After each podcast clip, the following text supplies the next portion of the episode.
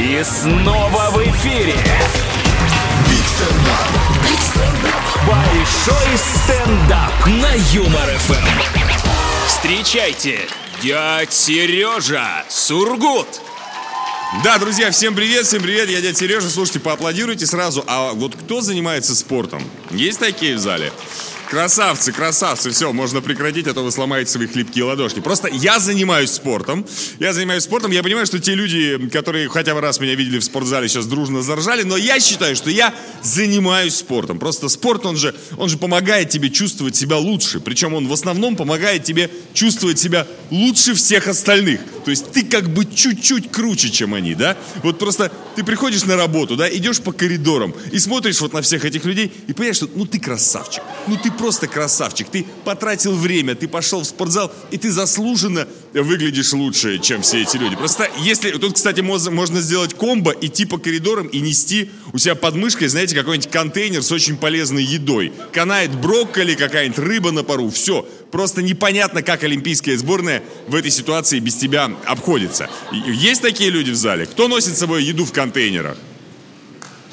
Все, два человека просто. Просто два человека на весь зал. Ладно. Но на самом деле есть проблема. Во-первых, даже на работе не всегда достаточно упырей, которые бы выглядели хуже, чем ты. У нас, например, есть отдел логистики, вы бы видели наших курьеров. У них такие накачанные ноги, что африканские бегуны им позавидуют просто. Кстати говоря, отвлекаясь немножко от темы, я заметил, что в офисах всегда самые жирные это охранники. То есть, если что-то случится, то максимум, чем они могут быть, это живым щитом. Догнать или убежать от кого-то они все равно никогда не смогут. Недавно была эвакуация из офиса. Так вот, я держался поближе к ребятам из отдела логистики, к курьерам. Ну, просто с ними хоть как-то можно выжить. Э, с охранниками же только в ситуации, если твоя жизнь зависит от разгаданного сканворда.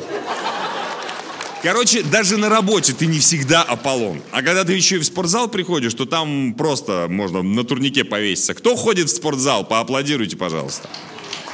Вот я тоже, как вы поняли уже, хожу, да, и вот ты приходишь в спортзал, и там же, понимаете, там все эти накачанные люди, там эти кубики пресса, у девочек попы как орех, у мальчиков руки как тополя. Ну, твари, ну твари, короче. А еще, ребят, проблема спортзала заключается в чем? Как вы думаете, в чем? В зеркалах. Там же везде зеркала. И причем зеркала эти явно увеличивают, да? Ладно бы они хотя бы в сауне поставили. Там хоть как-то понятно. Ну, короче, вот ты стоишь, вокруг тебя зеркала, накачанные люди, а ты в своей желтой футболке и в трениках. Ты вот в этом пять лет назад картошку копал, да? А тут решил в спортзал пойти, ну, потому что, ну что, ну не пропадать же.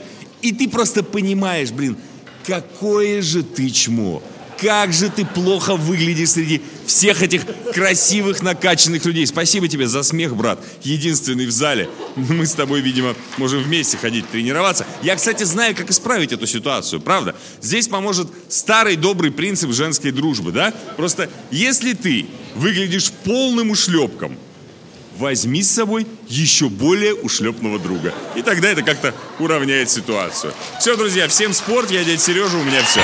Это большой стендап. Big stand-up. На Юмор ФМ.